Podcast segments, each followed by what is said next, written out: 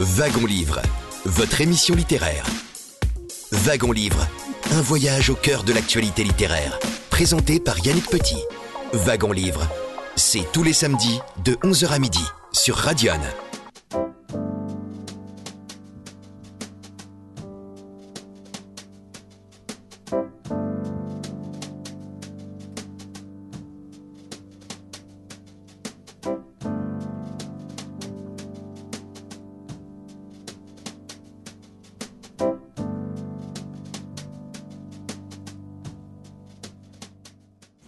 11 heures passées de quelques secondes, bienvenue dans Wagon Livre, l'émission littéraire de Radion. Et aujourd'hui, je reçois Fabrice Imbert. Bonjour Fabrice Imbert. Bonjour. Alors, vous avez fait paraître il y a quelque temps, chez Gallimard, dans, dans la collection La, la Blanche de, de chez Gallimard, un roman intitulé L'expérience des fantômes.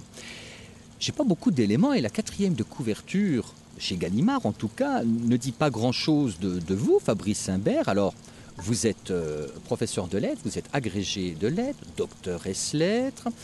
Euh, vous ne communiquez jamais euh, sur euh, l'année de votre naissance. Oui. C'est un mystère Que se passe-t-il Oui, c'est un mystère. c'est alors il doit y avoir un peu de coquetterie, mais il y a quelque chose de plus important qui est que j'ai toujours essayé dans, dans ma vie de préserver les possibles. Et en fait, si les gens vous fixent à un certain âge, bah, ils vous interdisent eux-mêmes les possibles. C'est-à-dire qu'il y a beaucoup de possibles quand on a 20 ou 30 ans. Et puis après, il y en a nettement moins. Comme ça, si je barre euh, toute année de naissance, euh, eh bien, j'ai à jamais tous les possibles. En tout cas, il me semble avoir lu, avant de vous rencontrer, j'ai lu quelques interviews sur, euh, sur Internet. J'ai regardé votre site euh, Internet, d'ailleurs, qui, qui me semble avoir été abandonné depuis, depuis quelques années. Je n'ai pas vu... Oui, en fait, il avait été fait par un, par un élève euh, il y a très longtemps. Et euh, il tient toujours pour m'envoyer des, des messages. Ça, marche de façon un peu euh, étrange. Mais effectivement, je ne sais même pas comment y accéder. Et, euh, et l'élève qui l'a fait euh, a disparu depuis des années euh, dans les limbes de la vie professionnelle et autres. Et j'ai lu également que, finalement, vous dites que vous venez des années 30. Oui, oui, bah, c'est assez vrai. C'est-à-dire que euh, ma naissance euh, intellectuelle et, en un sens aussi littéraire est quand même euh, celle des années 30 du XXe siècle, puisque j'ai été très marqué par, par le nazisme, par les différents fascismes, et puis par la Seconde Guerre mondiale. Ça a été une espèce de mise en cause personnelle. C'est vraiment assez euh, central dans mon appréhension de l'homme et des sociétés, de la violence. euh, c'est lié aussi à, l'histoire de ma famille, mais, euh, mais même en dehors de ça, il, me semble que ça cristallise à peu près toutes les grandes questions qu'on peut se poser sur notre espèce. Et, oui, intellectuellement et, peut-être donc politiquement aussi, je suis né de, de ça. Et puis après, bon, le fait est que mon, mon plus gros succès euh, était l'origine de la violence. C'était en 2009. voilà, c'était en 2009. Et euh, j'ai été souvent rattaché à, à ce livre où effectivement se jouaient des choses qui étaient euh, importantes pour, euh, pour moi. Donc euh, c'est vrai que pour beaucoup de raisons, je suis vraiment euh, né dans les années 30. Alors, l'origine de la violence, c'est un, alors, c'est un livre à caractère autofictionnel qui raconte l'histoire donc d'un professeur de lycée qui visite euh, un camp de concentration, c'est le camp de, de Buchenwald, avec ses élèves et il croit reconnaître son père dans la photo d'un détenu. On n'en dit pas plus parce que euh, on va pas passer en revue tous les, tous les romans que vous avez écrits. Euh, L'expérience des fantômes, le plus récent, c'est le Neuvième. le 9e. Alors, l'origine de la violence, prix Renaudot Poche en 2010, qui a été d'ailleurs adapté au cinéma. Mhm.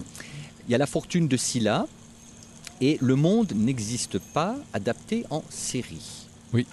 Alors, bonne Le, le chance monde avec- n'existe pas était, euh, était l'avant-dernier en fait. Et euh, oui, il est maintenant adapté en série. J'ai, euh, je suis allé voir le tournage qui euh, se situe à Lens. Avec le réalisateur Erwan Leduc, l'acteur Nils Schneider. ce sera après en 2024. Bien. Alors, L'expérience des fantômes, dernier roman de Fabrice Imbert paru chez Gallimard. Alors là, nous sommes au milieu du 19e siècle. Vous nous amenez euh, sur les terres arctiques les plus inhospitalières à travers euh, un, explorateur, un navigateur euh, britannique. Et le roman, c'est une précaution peut-être, mais là je vous demande si est-ce que c'est un jeu ou est-ce qu'on est dans la véritable histoire? Vous écrivez si étrange qu'il soit, les événements relatés dans cet ouvrage sont authentiques. Donc ce personnage a réellement existé? Alors le personnage est totalement authentique. Après il y a un peu d'ironie. Euh, dans cette annonce, puisque l'expérience des fantômes et, euh, les fantômes qu'il va y avoir dans, ce livre sont euh, historiquement attestés puisque le personnage qui part à la recherche de John Franklin ou John Franklin s'est vraiment euh, attaché aux voyantes et aux fantômes, mais évidemment c'était ironique puisque euh, voilà le réalisme des fantômes n'est pas encore prouvé. Mais c'est très 19e siècle finalement. Alors ça c'est totalement 19e siècle. C'est il y avait une passion à cette époque et euh, le, personnage euh, est témoin de cette passion pour euh, le spiritisme, le mesmérisme. Alors c'est une mode qui est venue du continent, hein, notamment de France. Et en, France, ça s'illustrera avec des, exemples connus. Hugo qui fait tourner les tables. mais aussi, c'est un peu l'atmosphère, même si c'est postérieur, c'est quand même l'atmosphère aussi de Maupassant, avec le horla, l'hypnose, tous ces phénomènes pour euh, qui deviennent une passion pour l'Europe. Tout cas, on peut toujours aller se recueillir sur la tombe de Alan Kardec euh, au Père Lachaise, le, père fondateur de la science spirit, où nous rencontre un public euh, assez surprenant. Je me rappelle, j'étais jeune homme y être allé, il y a des gens qui, marmonnaient des, choses étranges. Mes parents nous avaient vite attirés à l'écart de, cet attroupement un peu bizarre. Ah oui, mais vous m'apprenez quelque chose là. Non, non, il faut que j'y aille. Mais de toute façon, au Père Lachaise, c'est toujours assez étrange. Hein, entre, euh, entre la tombe de Jim Morrison et puis celle du Père du Spiritisme, oui, ça doit faire des mélanges assez spéciaux. vous parlez des des cimetières. Balzac allait y chercher notamment les noms de ses personnages. Est-ce que dans les précédents romans, vous avez grappillé des, patronymes, des prénoms en regardant des, pierres tombales dans les Alors il y a un truc très pratique euh, maintenant qui s'appelle Internet. Ah, Donc euh, ah, c'est moins romanesque. Mais, euh, mais en fait, dans, dans l'infini d'Internet, il y a quand même, c'est pas seulement des ressources, il, y a, aussi une étrangeté finalement. On, s'y perd. Euh, et, au début, c'était l'annuaire. Euh, je me souviens à mes, à mes débuts, je regardais l'annuaire. Mais euh, j'aimais bien l'annuaire. Je trouve qu'il y a une espèce de poésie des noms. Ah, c'est amusant parce que votre héroïne, la, femme, elle aussi est très, attachée aux noms, puisqu'elle apprend presque par cœur les noms de tous les marins qui ont composé l'équipe de son, de son mari. On va d'ailleurs parler de ce John Franklin, donc né en 1786 et qui meurt en 1847. Le roman s'ouvre d'ailleurs précisément euh, à Londres le 11 juin 1847 et le roman s'ouvre euh, sur le rêve de la femme de cet explorateur qui est perdu quelque part euh, dans l'Arctique depuis de nombreuses années. Alors, il a fait une première exploration qui a fait de lui un, un héros, mais mhm. on se demande s'il est véritablement un héros, puisque cette première expédition euh, dans les terres arctiques, des terres inconnues, euh, ont été plutôt désastreuses finalement. Et il a eu à, s'auto-justifier euh, devant l'amirauté. Oui, c'est-à-dire que, alors c'est effectivement un personnage historique, hein, c'est un grand homme de, l'histoire de l'exploration. J'ai tendance tout à fait à tort à l'appeler John Franklin, alors que vous avez tout à fait raison, il s'appelle John Franklin. Euh, et euh, ça, il s'est il engagé à 12 ans comme, euh, comme mousse, après la découverte de la mer. Et il s'est engagé malgré son père. Donc c'est vraiment une vocation maritime. Et au début, il suit véritablement la carrière normale d'un marin dans, l'amirauté. Et peu à peu, il va prendre de plus en plus euh, d'importance et on va finir par lui confier une expédition, mais ce qui est quand même assez paradoxal, c'est que la première expédition qu'on lui confie, c'est une expédition à pied, ce qui pour un marin est quand même euh, pas tout à fait évident, et c'est une expédition très dangereuse, puisque toute l'ambition de l'amirauté britannique à cette époque, c'est de découvrir le passage du nord-ouest, donc un passage au nord du Canada qui permettrait de passer de l'Atlantique au Pacifique. Et puis il y a aussi une volonté euh, de l'Angleterre de découvrir les derniers aspects du monde qui restent euh, à découvrir. Oui, il y a le prestige de ce pays qui veut vraiment euh, mettre, être le, le, pays conquérant, celui qui, qui, trouve des chemins nouveaux sur un monde qui est quand même globalement très connu déjà. Oui, qui est déjà globalement très connu, mais eux, ils règnent sur les mers, donc vraiment, c'est l'époque où euh, ils veulent découvrir l'Antarctique, ils veulent découvrir l'Arctique. Bref, les, quelques arpents qui n'ont pas été euh, découverts, ils veulent vraiment les découvrir. Et donc ils envoient le jeune lieutenant euh, Franklin avec trois hommes découvrir ce passage du nord-ouest au nord du Canada, c'est-à-dire qu'il va devoir remonter sur les terres canadiennes pendant des milliers de kilomètres pour ensuite s'embarquer sur deux petits bateaux qu'ils ont acheminés sur toute la distance. Et ainsi, avec ces deux petits bateaux, il a pour mission de découvrir les côtes canadiennes qui n'ont pas été cartographiées et ainsi de faire la carte du passage du nord-ouest. Et donc c'est une expédition qui est quand même très dangereuse pour quelqu'un qui n'a pas d'expérience. C'est à la fois dangereux en soi parce que c'est quand même des milliers de kilomètres dans des étendues qui sont assez ignorées. Et euh, c'est d'autant plus difficile que rien dans le passé de Franklin ne le, prédispose à, à, une telle expédition. Et donc, ça va être des moments assez incroyables. En fait, euh, John Franklin est sans doute plus connu pour sa dernière expédition, mais personnellement, cette expédition-là me fascine. Cette expédition à pied, ils vont embaucher des Canadiens qu'on appelle les voyageurs. Les, les relations vont être d'emblée assez difficiles. Et puis, peu à peu, il y a les difficultés, il y a la famine, il y a des euh, relations pas toujours très établies avec les Indiens, avec les Esquimaux. Euh, puisqu'on les appelle encore euh, Esquimaux et non pas Inuits à l'époque. Et toutes ces rencontres vont se faire plus ou moins bien, souvent sur le mode de l'étrange. Et à la fin, ça va finir en tragédie et Franklin va perdre beaucoup d'hommes. Effectivement, cette première grande expédition Franklin est un énorme échec en réalité.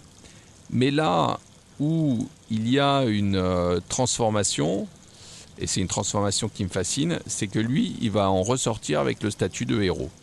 C'est-à-dire que quand il rentre, il a perdu 12 euh, hommes sur 20, c'est absolument énorme et l'amirauté britannique est très très attentive aux pertes d'hommes.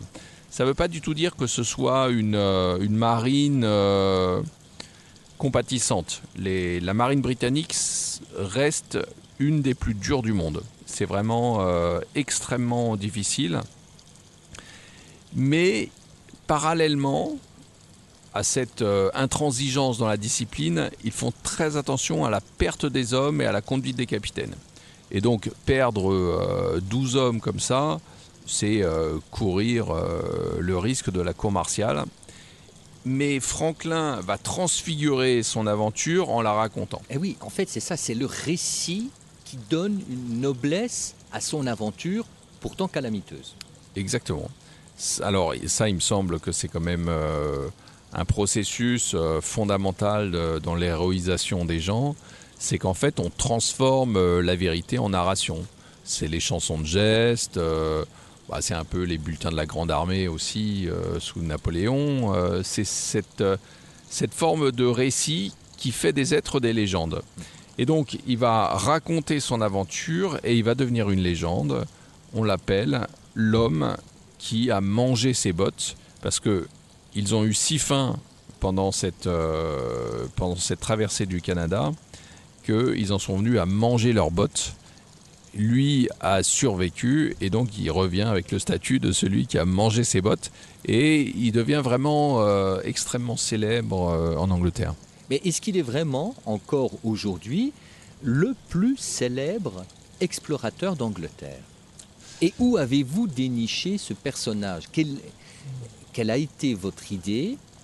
D'aller picorer dans l'histoire de la, de la marine euh, britannique, de faire ressortir ce personnage et de, de lui redonner une nouvelle gloire finalement littéraire dans votre roman avec une part de liberté, j'imagine aussi. Pas, pas, tant que ça. Euh, je me suis vraiment attaché à, à, donner la vérité des faits parce que je suis toujours un peu gêné par le mélange euh, qu'on s'accorde trop facilement en disant roman. Euh, il y, a, toujours une subjectivité à l'œuvre, bien sûr, hein, quand on écrit un livre euh, sur quelqu'un. Mais enfin, euh, j'ai tâché d'être, euh, j'ai tâché d'être exact. Alors, est-ce qu'il est, le plus célèbre des marins britanniques? Non, mais il reste très connu et il a une statue à Londres et surtout il est à Westminster Abbey. C'est-à-dire qu'il y a une plaque qui, euh, qui donne son, son nom et, euh, et, ses, et, ses, actes. Et euh, Westminster Abbey, c'est l'équivalent de notre Panthéon. Donc il, fait vraiment partie des grands hommes de l'histoire anglaise. Ce qui est un peu particulier, c'est que il est sans doute plus connu maintenant au Canada qu'en Angleterre. C'est-à-dire que Margaret Atwood, l'auteur de La Servante écarlate, dit que c'est un des plus grands mythes canadiens. Parce qu'effectivement, finalement, ce passage du Nord-Ouest, il y aura passé euh, tant de temps. Le, la troisième exploration, celle que je raconte le plus dans le roman, celle des, avec les deux navires, l'Erebus et le, le Terror, est si célèbre que c'est devenu un mythe canadien. Et d'ailleurs, le gouvernement canadien, en 2014 et en 2016, a découvert les, les deux navires gisant par le fond donc euh, la, fin d'une aventure euh, 150 ans après. On marque un premier intermède musical, si vous le voulez bien, Fabrice Imbert. Je rappelle que vous êtes l'invité de Wagon Livre jusqu'à midi sur Radion. Je confie le titre de votre dernier roman paru chez Gallimard, L'expérience des fantômes. On aura l'occasion de parler de ces, de ces fantômes. On écoute la chanson de la mer par Nolwenn Leroy et on vous retrouve bien sûr juste après.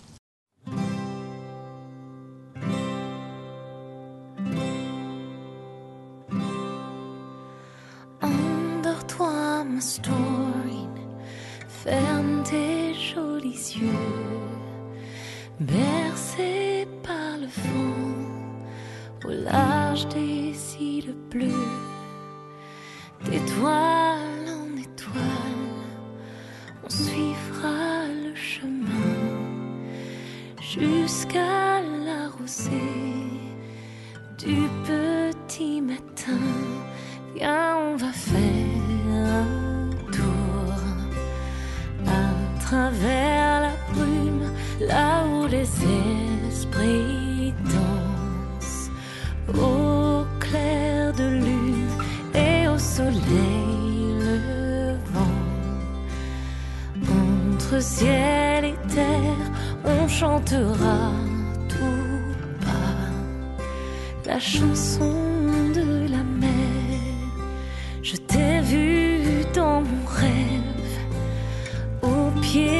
du grand phare. C'était comme avant, avant le départ. Des châteaux de sable, des berceaux dans les arbres. Ne pleure pas, on se retrouvera. Viens, on va faire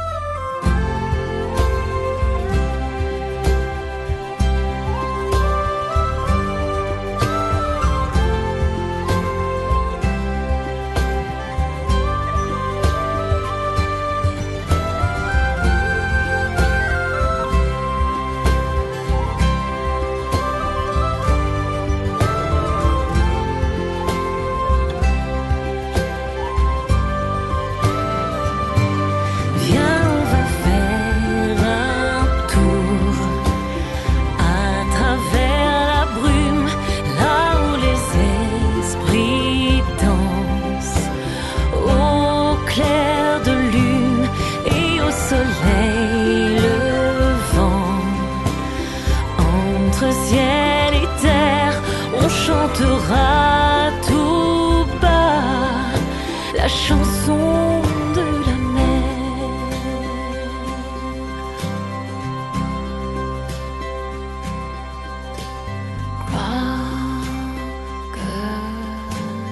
Tu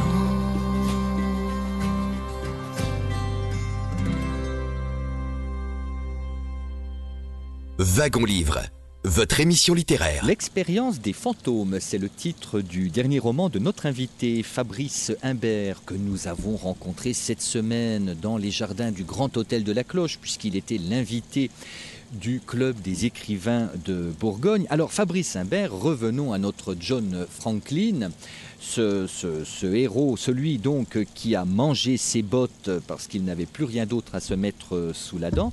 Et puis finalement, on se rend compte que dans ces terres inhospitalières, cette nature extrême, comme vous la qualifiez, parce qu'en fait c'est ça qui est magnifique, c'est que revient à l'esprit reviennent à l'esprit euh, des, romans, on pense à Jack London, euh, on pense aussi à Jules Verne. D'ailleurs, Jules Verne, il y a un clin d'œil dans, le roman. Euh, ces, écrivains qui ont raconté ces immensités inhumaines, en fait, parce que il y a quelque chose de l'ordre de l'inhumain et de l'expérience métaphysique aussi. Oui, totalement. C'est-à-dire que euh, c'est la nature comme personne ne peut l'imaginer de nos jours, où on a quand même cantonné la nature. euh, et euh, notamment ce qui est frappant, c'est de constater que les deux navires de la troisième exploration ont été pris dans les glaces parce que c'était les années les plus froides du 19e siècle. Donc euh, 1800, autour de 1846, on a des températures de moins 60, moins 70 degrés, euh, des températures complètement euh, incroyables. Et quand on songe au réchauffement climatique qui a lieu même au passage du nord-ouest, c'est tout à fait étonnant. Mais là, on, assiste vraiment à une, à une nature qui est absolument dominante, absolument inhumaine, et à travers laquelle les gens essayent de survivre. Par exemple, moi, ce qui m'a frappé, ce sont les Indiens du Canada. C'est-à-dire que, bon, sans doute euh, emportés par des images euh, romanesques euh, et ignorantes, voilà, c'était un peu l'Indien dans, dans la nature. En fait, la description qu'en fait Franklin dans son livre est tout à fait passionnante, puisque je me rends compte qu'en réalité, ces Indiens sont tout le temps accablés de maladies, sont souvent extrêmement faibles. Et puis, euh, par ailleurs, ils sont aussi euh, pris dans, de- dans des famines euh, terribles, au point que, par exemple, il raconte sa rencontre avec une femme qui a tué son mari et ses parents afin de les donner à manger à ses enfants affamés. Donc c'est des choses qui sont incroyables en fait, totalement incroyables. D'ailleurs, je, je trouve véritablement que l'aventure de John Franklin est totalement incroyable. Enfin, moi, c'est quelque chose qui me, Il y a beaucoup d'effroi dépasse. dans votre Il y a roman. beaucoup, il y a beaucoup d'effroi. En fait, ce qui, ce qui me frappe, c'est que c'est tout le temps une expérience des limites. C'est c'est en ça que vous avez tout à fait raison de dire que c'est métaphysique, parce que face à cette nudité, cette blancheur, à tous ces risques permanents, et puis cette dureté aussi d'une euh, d'une progression euh, sur des milliers de kilomètres dans cette nature-là, c'est à chaque fois les limites de, de l'espèce humaine qui sont en jeu la- le rapport aux autres, le rapport à son propre corps, le rapport à la nature, c'est tout le temps véritablement l'expérience des, des limites. Et c'est quelque chose qui est tout à fait, euh, tout, tout à fait frappant. On explore ce qu'il est beaucoup plus difficile d'explorer dans nos sociétés. Et alors, il y a quelque chose qui est, me semble-t-il, récurrent dans votre euh, roman. Je cite là ces pages 103. Vous écrivez Tous ces hommes étaient partis pour un lieu sans nom. Tout avait un nom en ce bas monde. Tout l'effort des hommes consistait à nommer et à classer. Et effectivement, on voit bien que ces terres, elles sont vierges, elles sont anonymes, et il y a cette espèce de pouvoir de l'explorateur qui doit désigner, qui doit nommer un peu comme étant le créateur de ces, terres nouvelles en les, baptisant d'une certaine, manière, certaine manière, pardon, en leur donnant un nom. Et on parlait tout à l'heure de chercher les noms ou les prénoms. Bon, Balzac le faisait euh, euh, dans les cimetières, vous, euh, l'annuaire, un temps ou, l'Internet. Et c'est amusant parce que les noms sont très importants. Je disais au début de notre échange, l'épouse de, Franklin, elle aussi, elle aimait déjà, euh, petite fille, euh, voir les, noms des, victimes des guerres napoléoniennes. Il y a une espèce de fascination des noms, des appellations, des désignations. Alors, dans euh, cette fascination pour les noms et les désignations, il y a sans doute euh, moi-même. Hein. Mais par-delà euh, mes éventuelles appétences, subjectivité, etc., le, le 18e siècle, donc l'âge des Lumières, a vraiment marqué un tournant dans le classement. C'est-à-dire que la passion qu'a le 18e pour les dictionnaires, la passion pour l'encyclopédie euh, bien connue, ça, montre en fait une espèce de taxinomie, c'est-à-dire que bah, savoir, en fait, c'est nommé et puis c'est classé.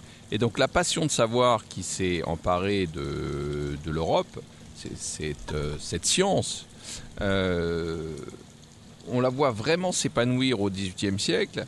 Et le 19e, c'en est, la suite. Alors on va ensuite toujours plus loin dans la dénomination, classement, etc. Et on va vers l'atome, les molécules, etc. Mais il n'empêche que cette grande passion du classement, c'est vraiment la science du 19e. Et les bateaux de Franklin sont des bateaux d'exploration, mais aussi des bateaux scientifiques. Hein. C'est-à-dire que dans chacune de ces expéditions, même lorsqu'il part avec trois marins, bah là-dessus, il y a un naturaliste.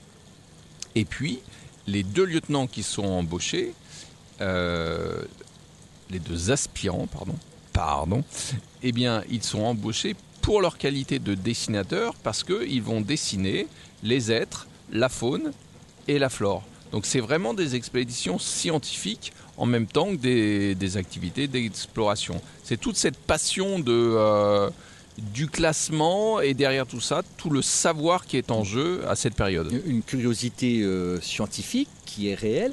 Il y a peut-être aussi une part de, comment dire, euh, un manque de, de, de, modestie, parce que John Franklin, vous, écrivez, c'est au tout début du roman, l'expédition euh, commença son voyage sur la mer hyperboréenne, expression que Franklin aimait à répéter. Les hyperboréens, disait-il à sa femme, sont chez les Grecs anciens une race de géants vivant par-delà le Boré, le vent du Nord, donc dans les cercles arctiques.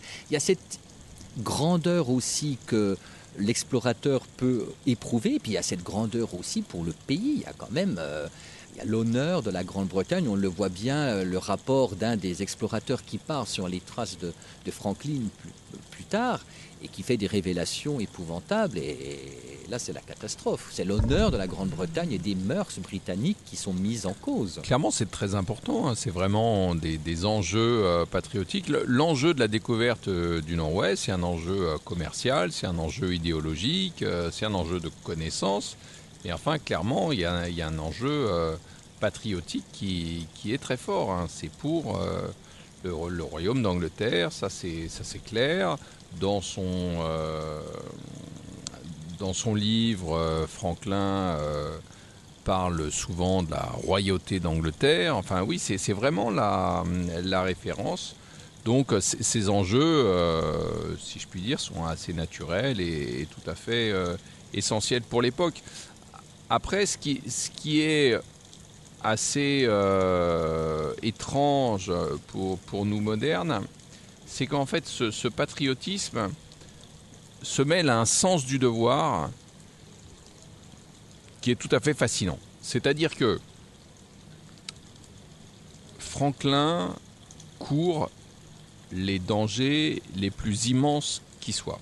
Poussé quand même par sa femme, parce que son Alors, épouse, elle est glorieuse. oui, on, on, pourra revenir sur, Mais sur ce point. C'est un personnage essentiel. C'est le personnage euh, essentiel, hein, plus important euh, dans, dans, le livre que, que, John Franklin. Mais disons que ce qui va pousser Franklin toujours, malgré les difficultés, c'est le sens du devoir. Alors, ça. Vous voyez, et en même temps, ça parvient pas à tout expliquer parce que il y a une espèce de, folie dans ces, explorations, que ce soit celle de, John Franklin ou de ceux qui ont suivi. Voilà, pourquoi est-ce qu'ils prennent tant de risques? Pourquoi est-ce qu'ils mettent leur vie en jeu pour, pour découvrir ça? Et avec une obstination qui est complètement euh, incroyable.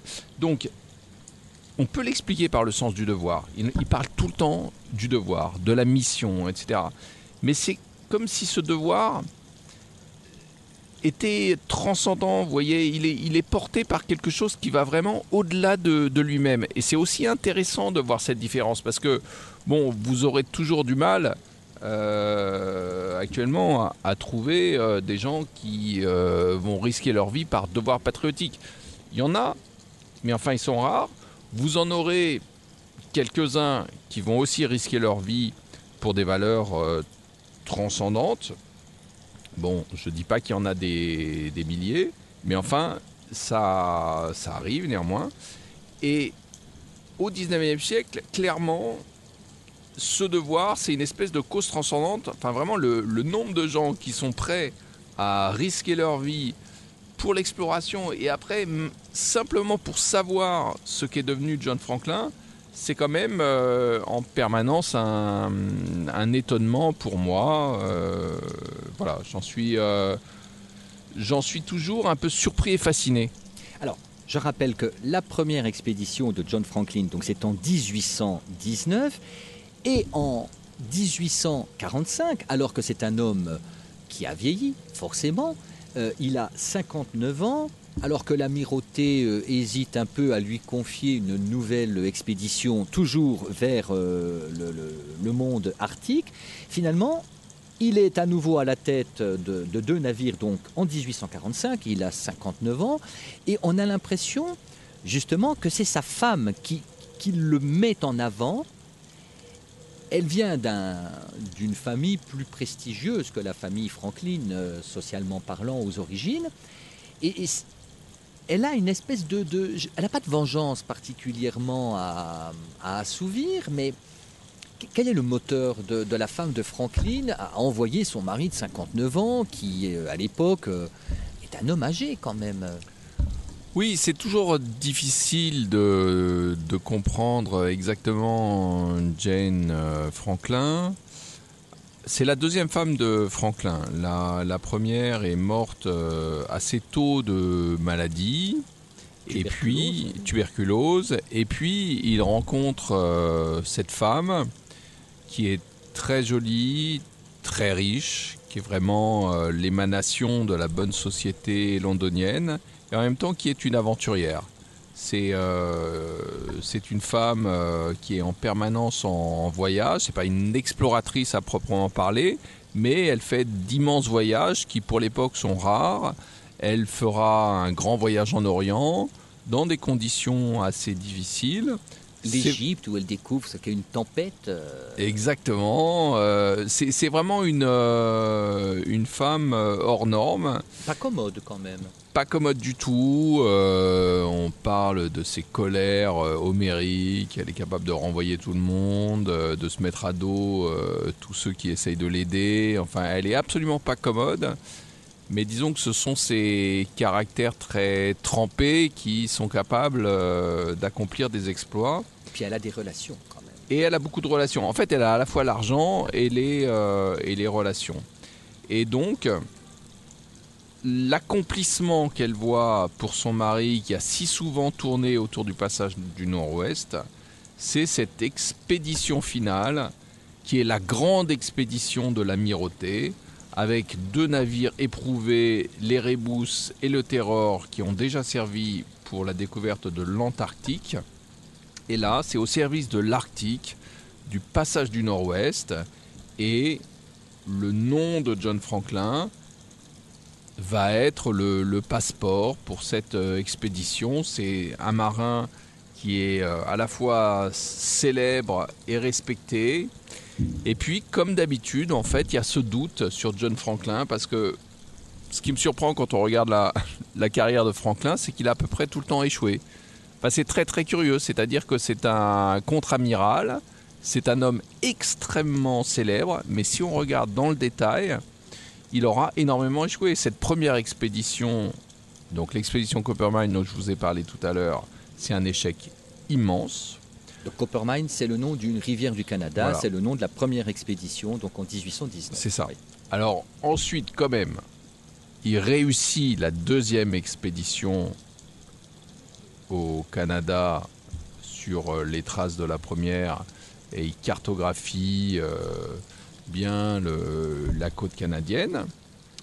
Mais ensuite, il va avoir euh, un poste qui est une euh, récompense, hein, puisqu'il va devenir gouverneur de, euh, d'une colonie anglaise. Alors il se trouve que c'est une colonie pénitentiaire. Et cette, donc il est à Hobart. Et cette colonie va être une catastrophe pour lui. C'est-à-dire qu'il va s'attirer l'antipathie de beaucoup, mais surtout du, secrétaire de, de l'île, donc le, deuxième responsable euh, dans l'île. Et euh, bientôt, il va faire l'objet de campagnes de calomnie. Enfin, c'est vraiment un poste qui est très difficile pour lui. Et surtout, à la fin, il sera euh, licencié par le ministre. Donc, c'est un grand échec. Et c'est aussi pour ça que Jane voudrait absolument que son mari finisse en beauté à travers l'une des plus grandes expéditions du siècle. Alors cette expédition, donc c'est les deux navires, l'Erebus et le Terror, 135 hommes. Alors ce qui est magnifique, vous racontez les provisions, là aussi toute l'organisation, c'est passionnant. Euh, 8000 boîtes de conserve qui iraient s'entasser dans les cales, à côté des 9 tonnes de biscuits, des 7 tonnes de bœuf, des 6000 litres de soupe, des 20 000 litres de rhum. La foule avait applaudi lorsqu'elle avait vu les tonneaux, ou des 2 tonnes de jus de citron ou de canneberge pour prévenir le scorbut, amoncellement extraordinaire de trois années de nourriture pour le seul Erebus. Ça, c'est magnifique, c'est passionnant. Et on imagine cette, euh, populace, euh, ce, peuple en liesse qui, qui voit partir ces hommes euh, et qui voit partir des destins qui, qui peut-être euh, vont s'évanouir, justement, ce qui va être le cas d'ailleurs. Oui, c'est les euh, familles de une, ces une 135 foule vraiment. euh, c'est ça, Mais qui ça. sont fous de joie et qui Oui. n'ont pas conscience tellement des risques. Là encore, un enthousiasme débordant. L'enthousiasme débordant. euh, je me suis aussi interrogé sur les raisons qui pouvaient pousser ces marins. Bon, il y a le gain. Alors il y a le gain, c'est-à-dire que euh, l'Angleterre de cette époque est souvent très pauvre, surtout l'Angleterre de ces marins qui viennent souvent du, nord de l'Angleterre, de l'extrême pointe. Il y en a plusieurs qui viennent des Orcades, des petites villes, des petites îles très pauvres. Et en fait, lorsque euh, on s'embarque dans ces expéditions vers l'Arctique, on est payé double, double salaire, et le salaire est immédiatement envoyé à la famille. Donc euh, voilà, ce sont des soutiens euh, importants. Mais en plus, il y a effectivement la gloire d'une expédition, qui est l'expédition la plus célèbre euh, de, de l'époque. Ces deux navires qui vont partir vers le passage du Nord-Ouest. Et il y a vraiment une foule immense qui célèbre euh, leur départ. hein. Vous savez, c'est ces grands moments un peu mythologiques euh, des navires, comme le, Titanic. Récemment, donc, il y a eu cette abominable histoire euh, du Titane euh, qui a explosé contre le Titanic, hein, enfin contre. euh, Enfin, les passagers étaient des, des passagers aisés. Non, non, les, les passagers étaient tout à- euh, pour le Titanic. Euh, alors, le Et pour le Titanic, Ti- oui, mais pour le Titan aussi. Oui, oui, même- non, là, non, non. pas les miséreux non, non, qui tout sont à fait. partis C'était en pas les, expédition. c'était pas les. Ça n'enlève rien les- à, non, non. à l'horreur de leur, de leur Non, mort. non, tout à fait. Mais, mais ce que je veux dire, c'est que euh, c'est, il y a une espèce de mythologie de ces explorations. C'est, c'est quand même curieux que euh, qu'on s'attache encore au Titanic un siècle plus tard et qui est euh, des gens qui perdent leur vie pour aller euh, voir de plus près euh, l'épave du, Titanic.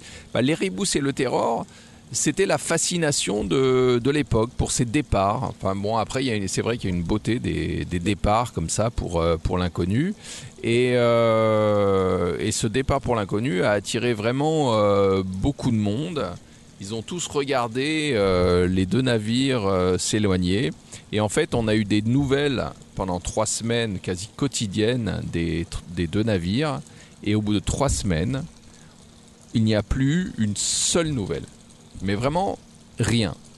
c'est c'était le la, l'aporie, vous voyez, de, euh, de ce récit aussi, c'est que il n'y a plus rien. Enfin, c'est la. Je suis persuadé que c'est pour ça qu'il y a eu une telle fascination pour les rébus et le, le terror, qui est vraiment devenu une des euh, une des disparitions de navires euh, les plus célèbres. En fait, c'est la fascination pour le néant. C'est tout d'un coup, il n'y a plus rien eu. En tout cas, les rébus, euh, le nom n'est pas très encourageant, Non. étymologiquement. Bah, le terror non plus, mais en fait, euh, c'est deux navires euh, qui ont été armés pendant les guerres napoléoniennes. Et donc, ce sont évidemment des noms effrayants du type, euh, bah, ce sera les Rébus, c'est donc c'est l'enfer. Ce sera l'enfer pour les Français, et puis le terror, ce sera la terreur, le, terror pour les Français. Bah, de même que nous, nos sous-marins. euh, euh, je me souviens pas des noms actuels, mais je me souviens que dans mon enfance, il y en avait un qui s'appelait le Redoutable. Euh, voilà, donc c'est toujours ça, il faut faire peur. Et pourtant, il y a, il y a eu un signe très encourageant, une colombe blanche qui s'installe dans, dans les vergues du, du navire. On marque euh, un nouvel intermède musical et puis il faut qu'on parle un peu de nos clairvoyantes, de nos voyantes et de ces fantômes qui vont, qui eux aussi participent à cette euh, aventure et en tout cas à la recherche de ces deux euh, navires qui vont très rapidement disparaître après leur départ en mai 1845. Je rappelle que c'est Fabrice Imbert qui nous accompagne et qu'il est l'auteur d'un merveilleux roman qui nous amène sur les terres arctiques, entre les ours, les traîneaux, les chiens, les inuits, euh, le scorbut et le, cannibalisme, qu'il y a de tout, hein, c'est l'effroi, mais c'est fascinant. L'expérience des fantômes. Nous revenons juste après la pause musicale et nous écoutons Fabrice Imbert, nous écoutons Raphaël, retourner à la mer.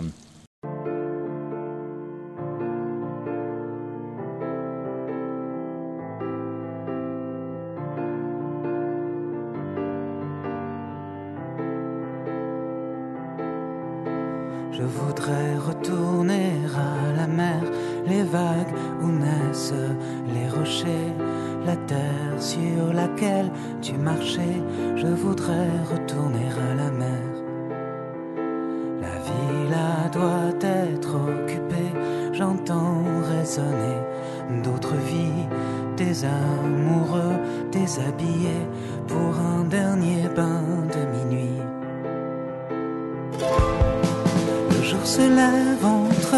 Et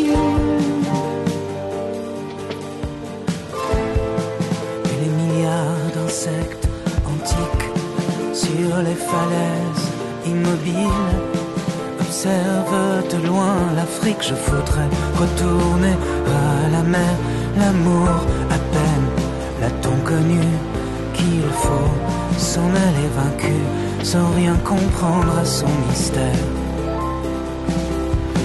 Voudrais retourner à la mer, les oiseaux qui tournent dans le vent, sans effort, sans mouvement, sur la courbure de la terre. Le jour se lève entre les îles. Et les milliards d'insectes antiques sur les falaises immobiles observe de loin l'Afrique.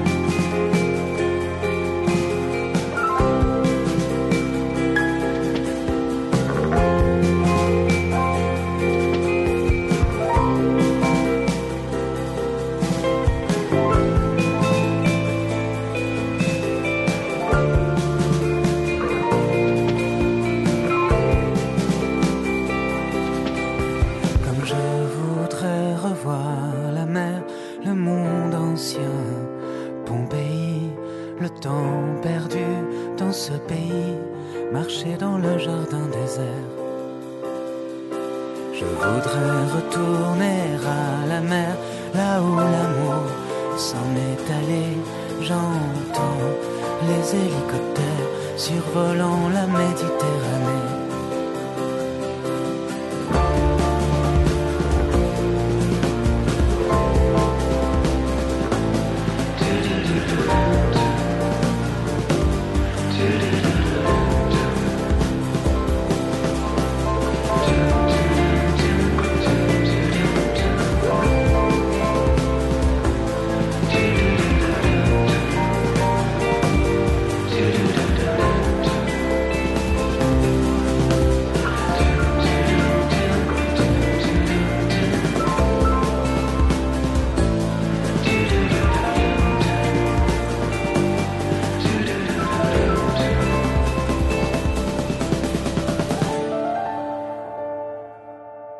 Livre, votre émission littéraire.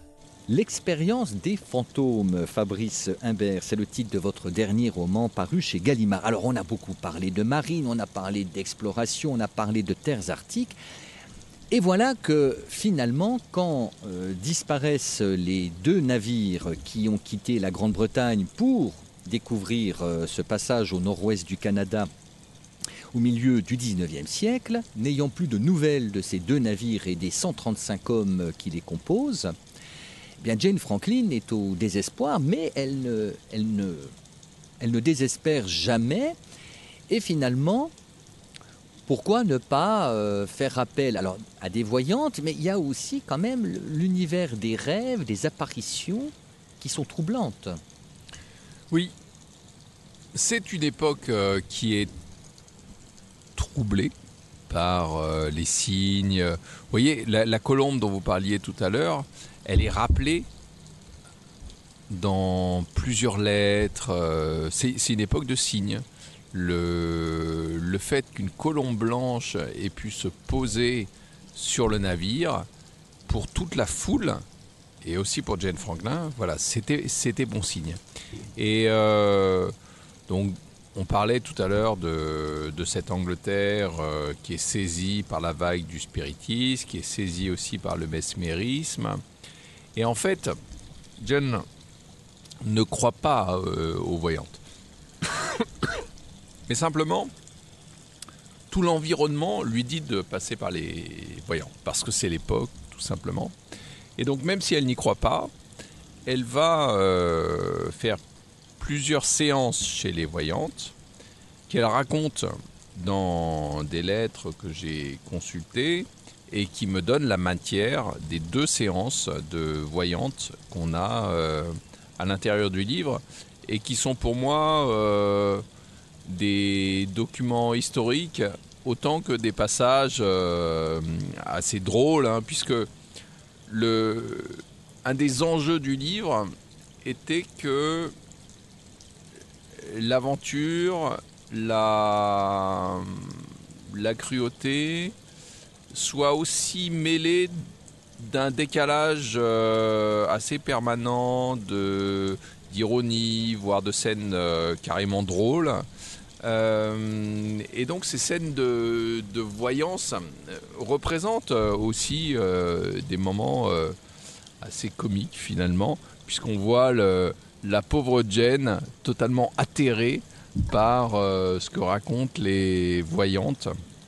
Puis Et- les trans aussi. Oui, alors c'est quand même, c'est quand même très une sorte de étrange. hein. charlatanisme un peu. Oui, alors il y, a- il y a le charlatanisme du côté des médecins, mais disons que, à mon sens, hein, euh, chez les jeunes filles qui sont euh, utilisées comme voyantes, puisque euh, le mesmérisme dit qu'il y a un fluide, un fluide magnétique qui traverse toute la planète. Et donc, euh, certaines euh, personnalités sont plus propres à saisir ce fluide. Et à chaque fois, ce sont des, euh, des jeunes filles euh, illettrées, euh, Oui. vraiment très De basse jeunes, hein, de extraction, basse enfin, extraction, socialement, 18-20 vraiment, oui. ans, avec toujours un air euh, assez maladif, qui sont utilisées voilà, pour la transmission du, fluide et qui sont ces, voyantes qui racontent euh, les choses les plus diverses euh, sur Franklin.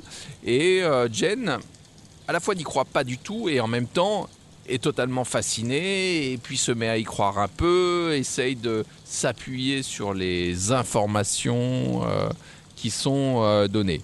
Mais en fait, le passage qui va vraiment la, la troubler, c'est pas ce passage avec les voyantes, c'est un fantôme.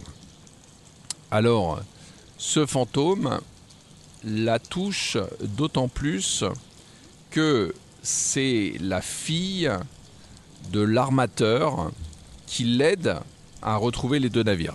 En fait, c'est pas véritablement ces voyantes qui vont troubler le plus Jane Franklin, c'est un fantôme.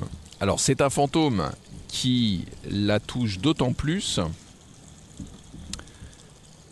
qu'elle est aidée dans sa quête par un armateur du nom de William Copin.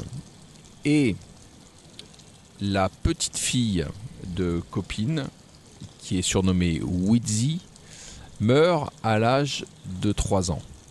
Et la famille copine affirme le fantôme de la petite Wheezy revient régulièrement pour euh, se présenter à eux en leur faisant des révélations et une de ces révélations c'est l'emplacement des deux navires l'Erebus et le Terror.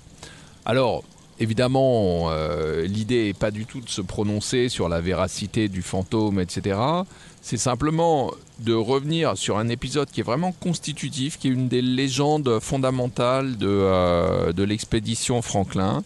C'est que on dit que le fantôme de Whitzy, c'est un livre qu'il affirme en 1880, a guidé les navires de, euh, de, recherche. Donc encore une fois, on ne se prononce pas dessus, mais c'est quand même un, euh, un phénomène euh, tout à fait euh, incroyable. C'est Jane qui est rationnel, voire rationaliste, qui avait voulu rejeter les voyantes et qui tout d'un coup se trouve fasciné euh, par ce personnage de Wheezy, sans doute parce que bah, tout le chagrin, tout le désespoir du père ont dû la toucher. Et puis. Euh, Elle n'est pourtant pas très sensible aux enfants. hein. elle est pourtant pas très sensible aux enfants, elle n'en a pas eu euh, elle-même. Il y a même des, des épisodes euh, assez désagréables dans sa vie quant, aux, quant aux enfants. Mais pour le coup, cette petite de 3 ans qui revient sous forme de fantôme, là pour le coup c'est vraiment attesté, c'est un, des, moments qui vont vraiment euh, la troubler le plus dans toute cette, euh, dans toute cette quête. Alors les enfants, effectivement, n'ont pas beaucoup d'importance, hormis cette euh, petite euh, Wheezy qui, effectivement, une fois décédée, révèle, révèle des, secrets dont on va tenir compte, finalement, tout de même. Mais Jane Franklin, à un moment, euh, alors on va pas trop en dire, disons qu'il y a eu une enfant qui a failli rentrer dans leur vie et elle pense peut-être qu'elle paye justement euh, un mauvais comportement à l'égard d'une petite fille qu'elle a rejetée. Oui, il y, a, se il y a sent sans doute beaucoup de culpabilité dans, euh, dans le personnage de Jane Franklin, qui est à la fois une femme extrêmement euh, décidée et en même temps sans doute quelqu'un qui se sent coupable, puisque après tout, elle a joué un grand rôle dans cette dernière expédition de son mari. C'est vraiment elle qui a pesé pour que ce soit son mari qui parte. Et sans son influence, sans ses réseaux, eh bien, euh, John Franklin ne serait sans doute pas parti. Alors il y a de superbes passages justement de, ces terres inhospitalières, euh, ce, labyrinthe de glace, d'iceberg et de, blancheur, euh, avec les risques de maladie, euh, effectivement le, scorbut qui se manifeste très très vite. Et puis il y a un, un grand romancier euh, anglais qui, qui apparaît euh, dans le roman, c'est dans une scène assez drôle d'ailleurs, euh, où justement chacun pèse aussi un peu le, le poids des adjectifs. hein. Est-ce que- est-ce qu'on est, fameux Est-ce qu'on est célèbre Il s'agit d'être euh, extrêmement prudent et attentif pour euh, ne heurter personne. Apparaît euh, Charles Dickens, qui possédait un journal. Alors là, on ne lui confie pas un récit, mais on lui confie plutôt une argumentation. Oui, Là, c'est les talents de polémiste. oui, oui. euh, alors Charles Dickens est vraiment euh, l'écrivain le plus célèbre de son temps et, et très très vite. Vraiment, il s'est imposé euh, extrêmement rapidement. Et en plus, il a effectivement un talent de polémiste. Il a eu cette énergie infatigable. Donc, il écrit ses romans. Il a ce, il a ce journal. Et euh, un, explorateur, John Ray, a pu revenir de euh, son expédition de recherche, puisque euh, lui-même sous les directives de Jane, s'est lancé à la recherche de l'expédition de John Franklin. Avec sept hommes et un équipement très léger. Voilà, un équipement très léger. Et il a déclaré que les Inuits rapportent que les Anglais se sont dévorés entre eux. Et ça, Dickens ne l'accepte absolument pas. Il dit que c'est impossible que des Anglais se livrent au cannibalisme. Et il va écrire deux navires, et il va écrire deux articles qui sont vraiment euh, deux articles qui tonnent euh, et, dont je, je prends certains extraits euh, dans, dans le livre et qui s'élèvent totalement de cette sur contre cette interprétation en disant que si jamais il y a eu des Anglais qui ont été dévorés, bah forcément ce sont ces sauvages d'Esquimaux qui l'ont fait.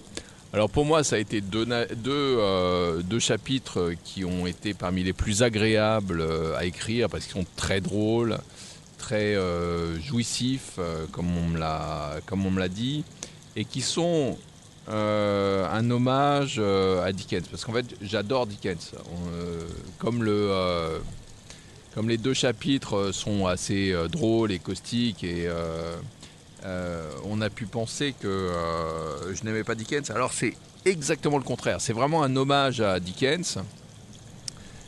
D'autant que pour me mettre dans l'atmosphère de cette époque, j'ai relu David Copperfield, que j'avais totalement oublié, et que j'ai absolument adoré. J'ai trouvé ça mais extraordinaire. Pas, pas, pas euh, ce qu'on dit de Dickens, savoir euh, grand narrateur, etc. Non, j'ai trouvé que c'était un art extraordinaire. J'ai vraiment trouvé que c'était un des grands, grands livres de la littérature euh, mondiale. Et ce qui m'a frappé surtout, c'est un style qui fonctionne par excès, systématique notamment dans les personnages, les actes des personnages et le détail des actes des personnages.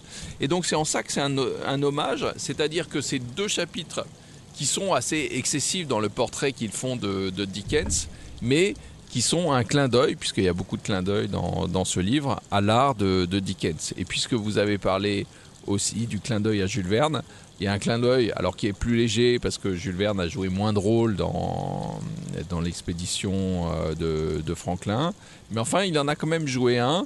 Et donc, il y a un clin d'œil dans une, dans une scène finale entre Jules Verne euh, et Dickens, puisque Jules Verne, à ma connaissance, est quand même le premier romancier français à avoir parlé de Franklin euh, de façon très importante hein, dans les aventures du capitaine Hatteras.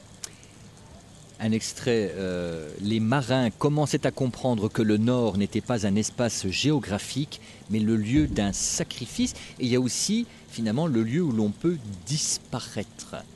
Ça, c'est. Voilà. L'expérience des fantômes, Fabrice Imbert, on va être obligé d'en rester là parce que le temps passe très très vite. Nous sommes au, au terme de notre émission. L'expérience des fantômes, donc sous votre plume aux éditions euh, Gallimard. Merci de nous avoir accordé cet entretien. Merci à vous. Et puis prochain rendez-vous de Wagon Livre, c'est samedi 8 juillet, toujours à 11h sur euh, Radion. Je remercie nos auditrices et auditeurs. Et puis bien sûr, euh, l'émission peut s'écouter sur le www.yannickpetit.fr si on en a raté une partie ou l'intégralité. Merci encore Fabrice Imbert, au revoir et à samedi prochain. Au revoir.